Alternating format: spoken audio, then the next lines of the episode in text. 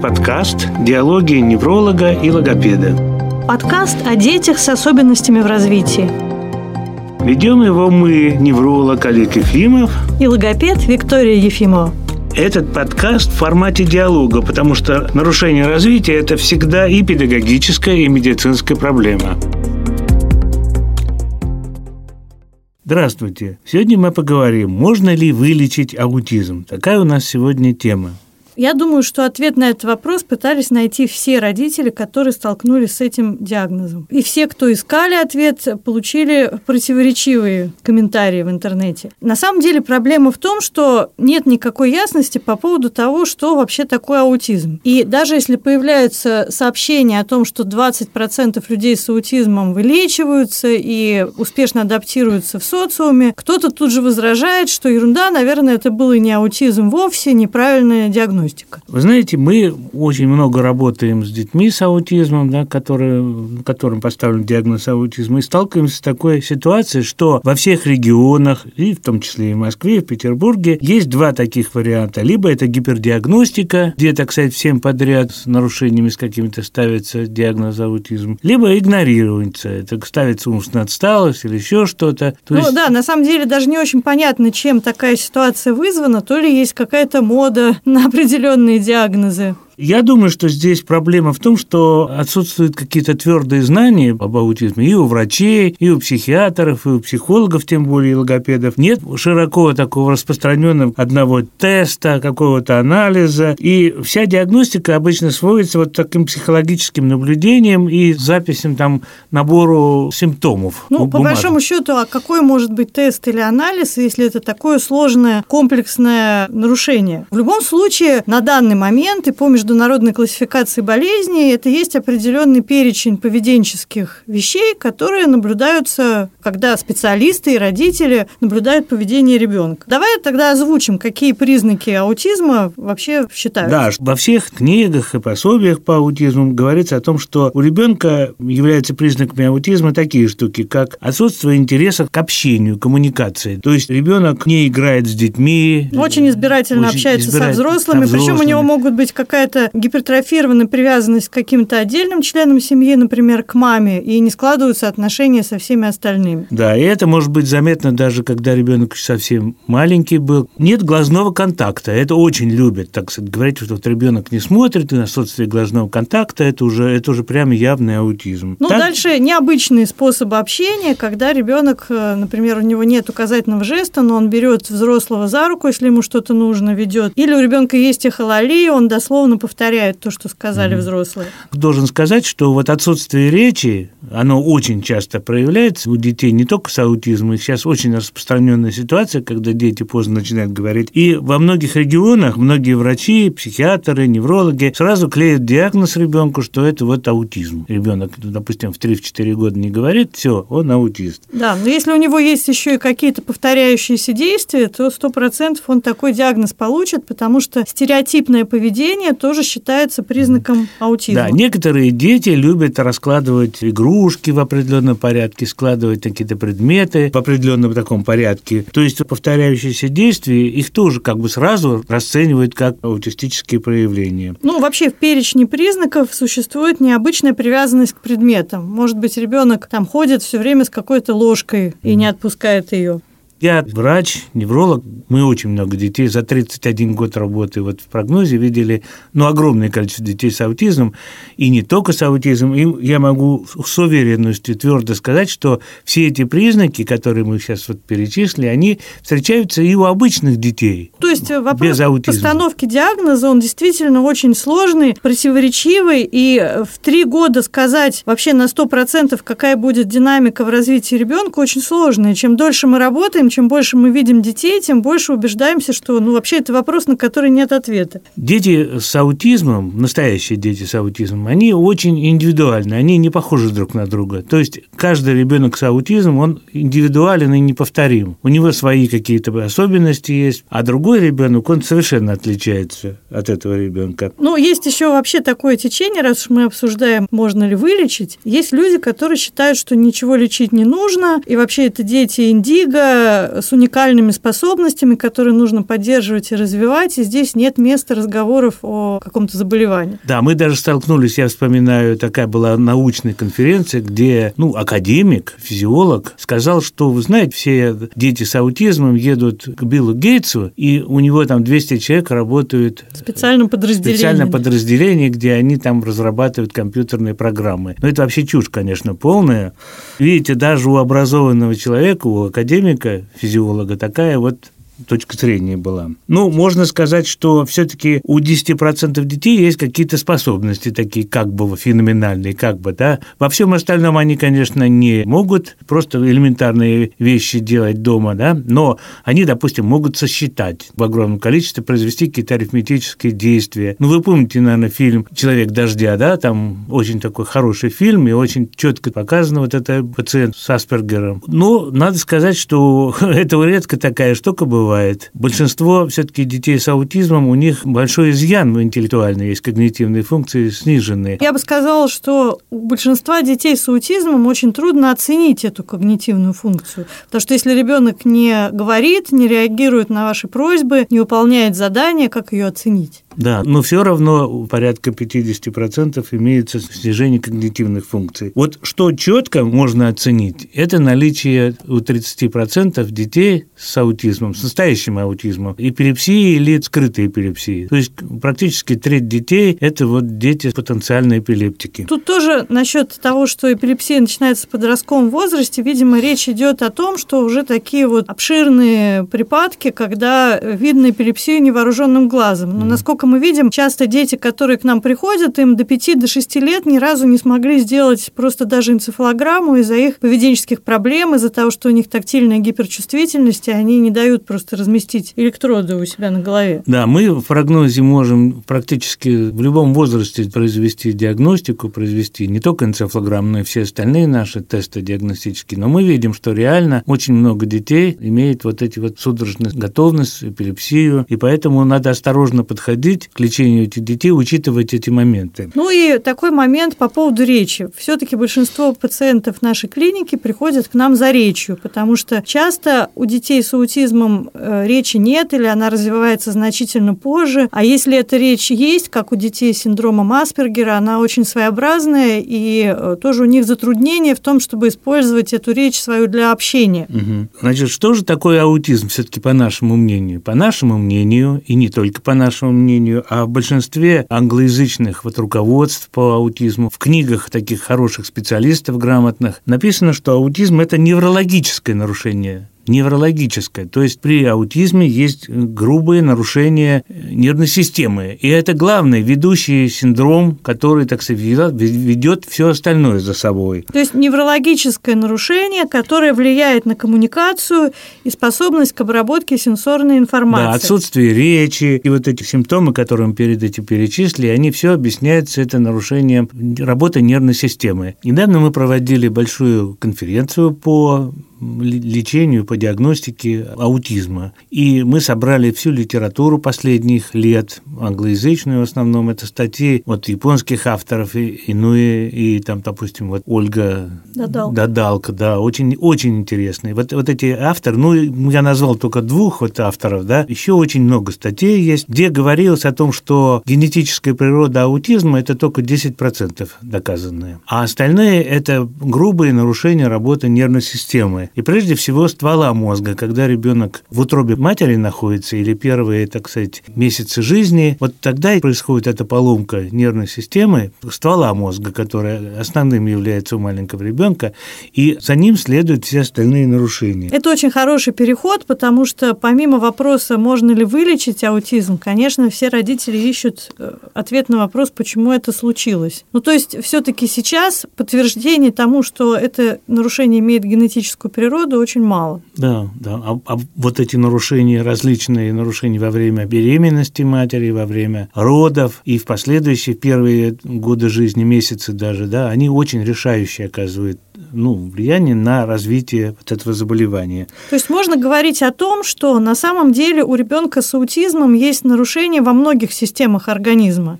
И в пищеварении, и э, в иммунитете, и в нервной системе. Но поскольку у нас неврологическая клиника, и это дети, у которых много неврологических нарушений, мы видим, что если поработать с неврологическими нарушениями, то все функционирование ребенка существенно улучшается. Главное, что у нас великолепная диагностическая база, да, которой у психиатра вообще нет, кроме ЭГ и там МРТ. А вот мы с помощью своей вот богатой диагностической аппаратуры выявляем синдромы нарушения при аутизме. Раз уж ты заговорил о психиатрах, тут нужно коснуться и такой темы, что у нас в стране считается, что аутизм – это психиатрическое нарушение. Психиатры э, довольно э, я бы так сказала, ревниво относятся к тому, что неврологи этим занимаются. Что можно сказать? Психиатры, они захватили эту область. И, ну, я и не вообще... думаю, что они сами захватили, это просто так организовано да, просто так здравоохранение организовано, да. Но у них нет диагностической аппаратуры, нет ни возможности как-то изменить вот эту неврологическую патологию, и все их лечение ограничивается дачей препаратов, которые делают ребенка спокойным, и ребенок ходит по стеночке. Но я думаю, что родители это не совсем должны должно устраивать, потому что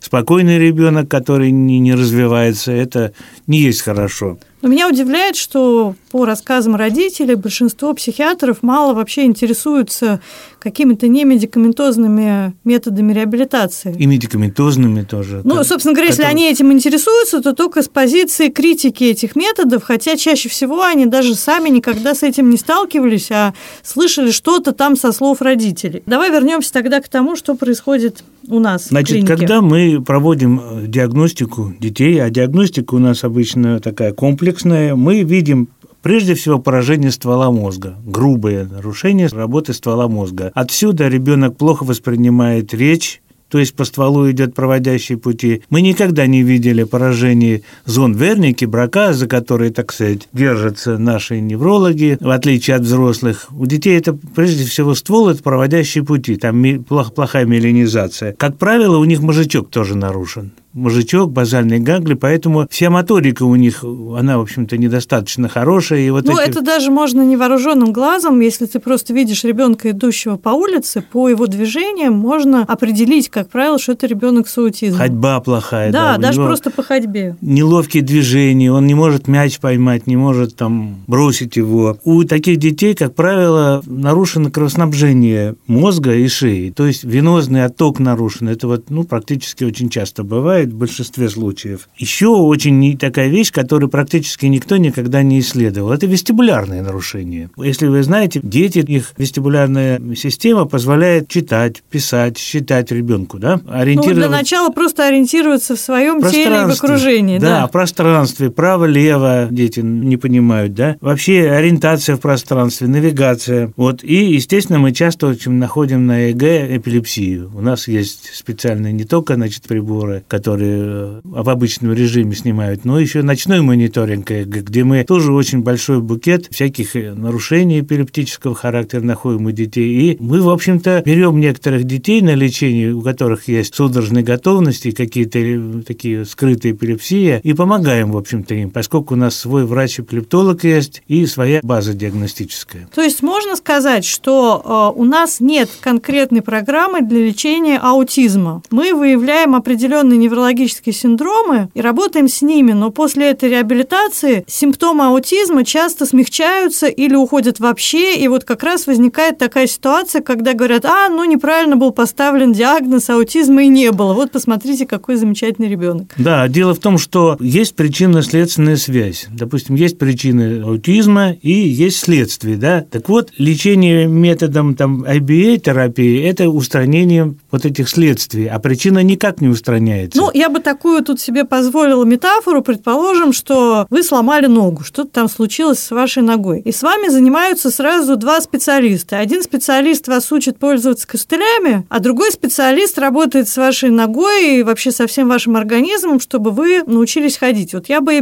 терапию больше сравнила с костылями, а то, что происходит с нами, со вторым специалистом. Конечно, к сожалению, не в 100% случаев ребенка можно вывести в норму с аутизмом. Мы никогда никому это это не обещаем, но то, что его функционирование значительно улучшится, это 100%. Это не надо поставить в один ряд там через запятую и биотерапию, нашу реабилитацию, диеты. В принципе, родители могут делать все из этого. Это не является взаимоисключающими вещами. Да, поведенческая терапия – это устранение последствий, но не причины, да? Ну и сам Скиннер об этом говорил, да. что в голову заглянуть нельзя, поэтому мы можем менять только поведение, модифицировать. Вот если мы говорим о лечении детей с аутизмом, то очень важно, чем раньше мы начинаем это лечение, тем лучше. Поэтому не надо ни в коем случае родителям ждать там трех-пяти лет, как говорят многие неврологи. Ну, собственно говоря, не надо и ждать того момента, когда будет установлен диагноз да. аутизм, потому что это происходит в три года, официально. Но если вы уже вот эти все особенности поведения ребенка обнаруживаете, нужно бежать уже и исследоваться и что-то делать. Да, лучше к нам идти исследоваться. Ну, я говорю к нам, потому что мы умеем с такими детьми работать, с маленькими, и мы выявляем у них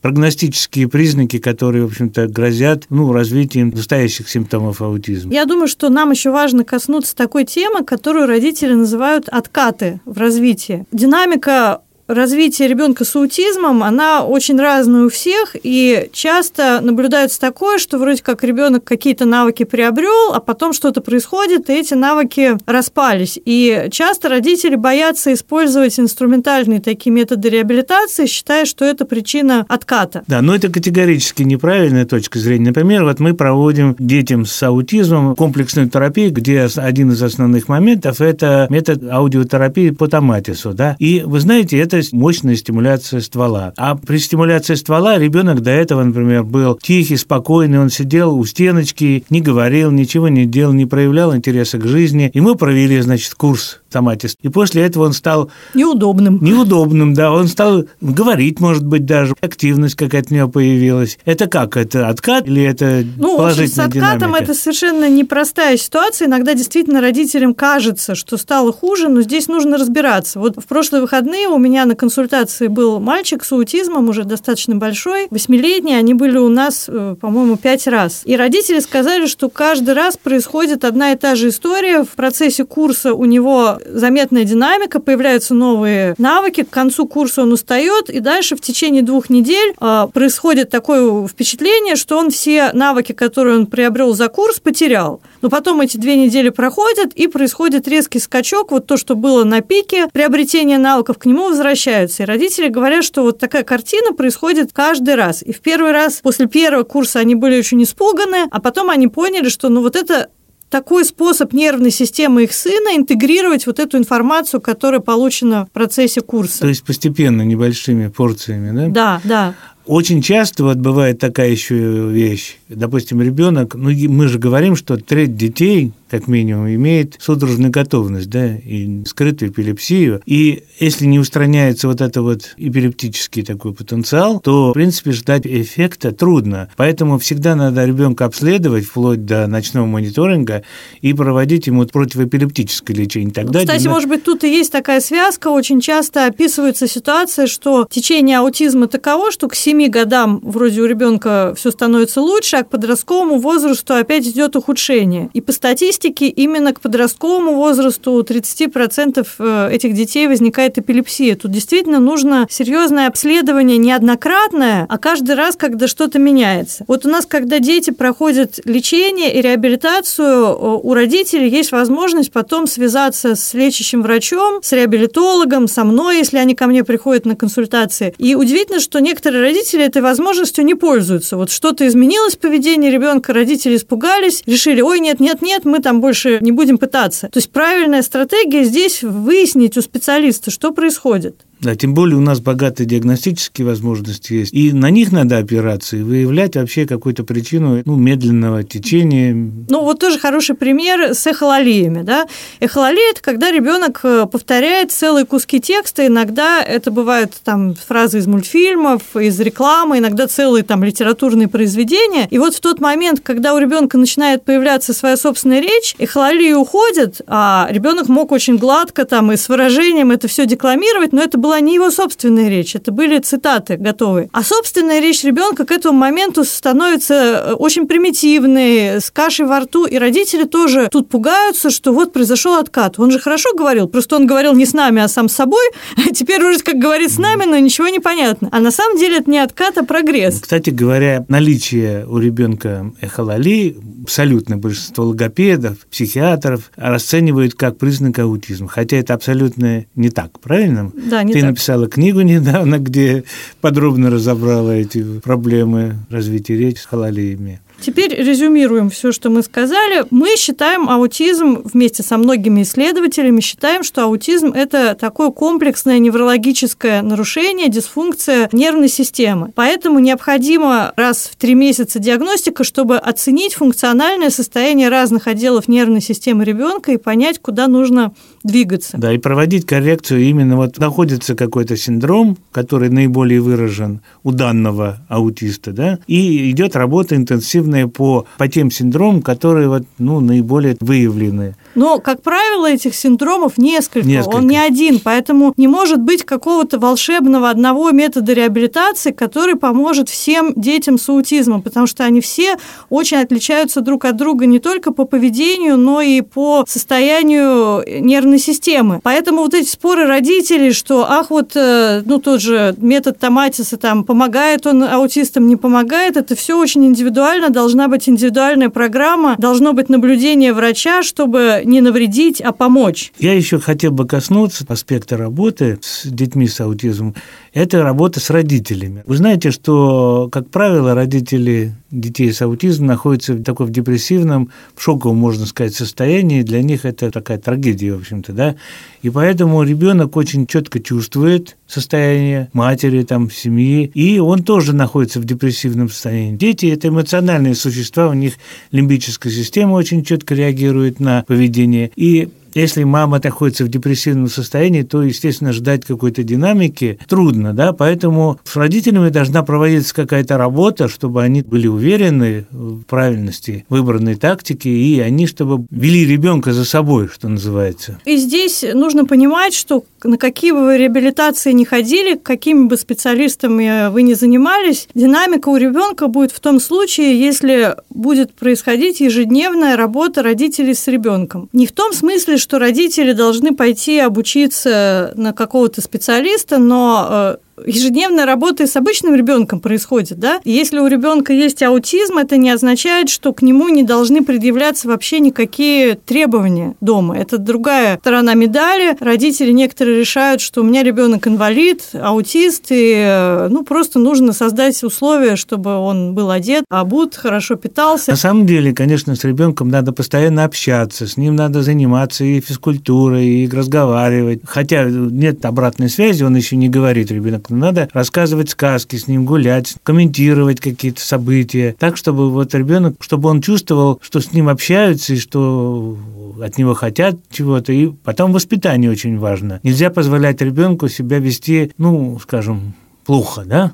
Если мы лечим ребенка такого, то обязательно надо, чтобы он какие-то правила выполнял, там, что нельзя пинаться, нельзя плеваться, нельзя там кусаться. Ну да, потому что вообще-то конечная цель любой реабилитации, чтобы ребенок мог быть обычным членом общества, общаться с другими людьми. А это означает, что он должен соблюдать определенные правила, и научить этому могут только родители. Потому что очень часто бывает, что ребенок на занятиях правила соблюдает, а с родителями нет, потому что они этого и не требуют требует.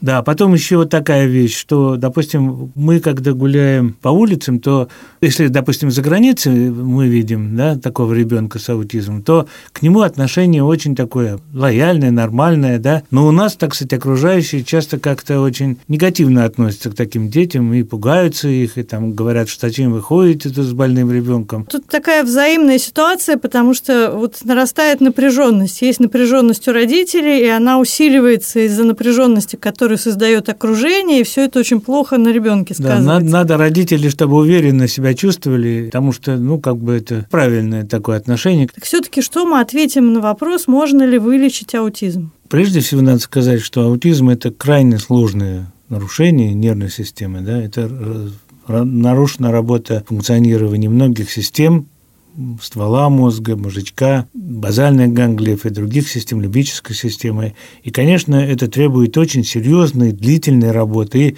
нет таблетки, которая вот так раз и дала бы эффект. Нужна очень долгая, кропотливая, серьезная работа родителей, педагогов, воспитателей, врачей. Ну, надо выявить те синдромы, которые у ребенка наиболее нарушены, и вести работу по коррекции синдромов. И если мы рано начали эту работу, если мы, так сказать, ее упорно и настойчиво проводим, то мы можем изменить состояние в лучшую сторону. Ну, я думаю, вот это как раз ключевой момент, то, что диагноз аутизм – это не какая-то конечная точка. В любом случае, это процесс, на который можно влиять, и каком, каким бы тяжелым ни было состояние ребенка, его все равно можно улучшить. Изменить и правильно, лучше, да, да. изменить к лучшему. Ты сказал, что очень важен фактор времени, потому что чем младше ребенок, тем больше надежды на полное восстановление функций нервной системы.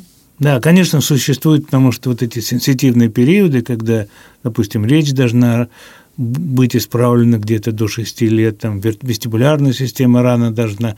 Поэтому это очень важно вот попасть в вот эти периоды, когда мы можем воздействовать хорошо на эти структуры. Поэтому мы призываем родителей действовать, не останавливаться и добиваться успеха. Спасибо за внимание. Всего хорошего.